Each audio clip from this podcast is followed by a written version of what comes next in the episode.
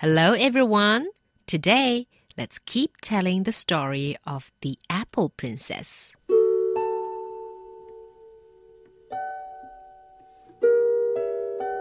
The princess, because she is very shy and she hasn't met with anybody else in the palace, went back into her apple room.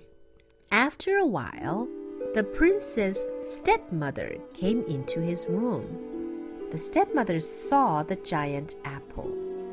Wow, what a big apple!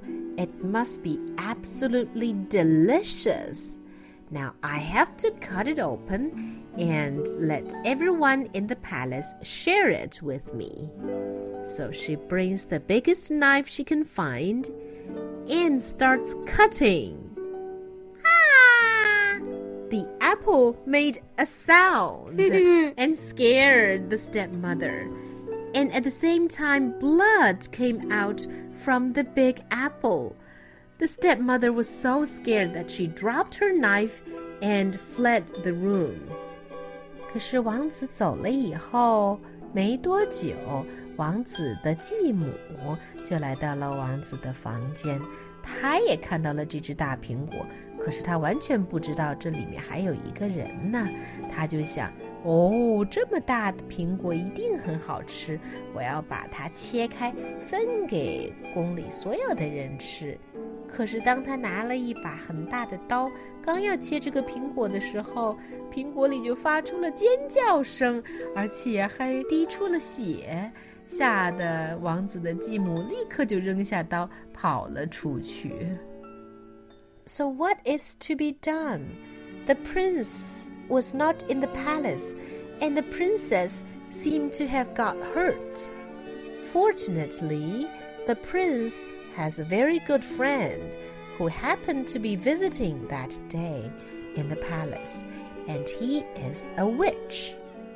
Now the witch also heard the shriek of the apple princess, and he came into the room to see what happened. Isn't this the home of the apple princess?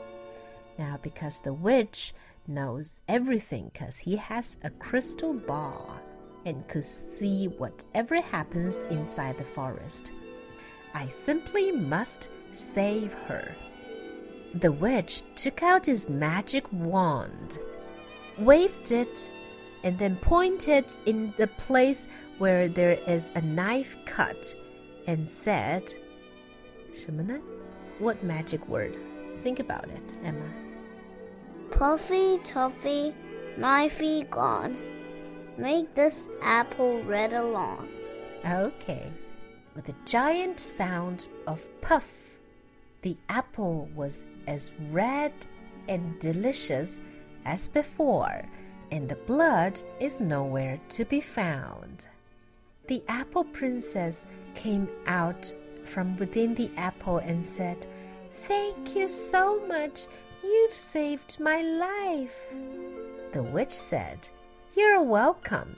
I am the best friend of the prince, and I must help you, for you are to become his wife.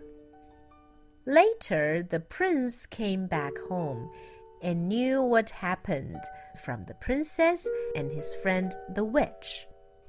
Luckily, nothing has happened to the princess, and the kind and nice princess also decided to forgive the prince's stepmother because, after all, she knew nothing before she tried to cut the apple open with a knife. So everybody was happy and the prince and the princess held a giant wedding, the best and the most beautiful one could imagine. And the two lived happily ever after. And of course, they always loved their mutual friend, the witch, for it is because of him that the prince and the princess can be together. The end. Hey, mommy, did you forget something? What? Oh yes, you're right. 现在可怎么办呢？苹果公主都受伤了，幸好啊，当天还有一位巫师来拜访，他是王子的朋友。巫师一下子就通过他的水晶球知道发生了什么，于是他走到王子的房间里，对着这个受伤了的苹果挥动他的魔杖，并且说道：“你还记得你说什么呢？”Puffy, Duffy, knifey gone, make this apple red alone。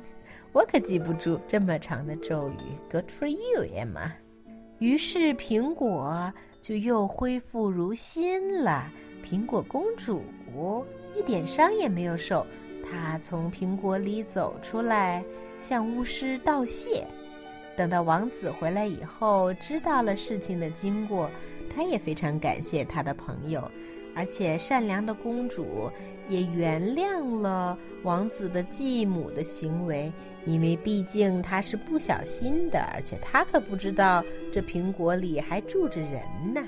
于是，王子和苹果公主举行了盛大的婚礼，两个人幸福的生活在一起。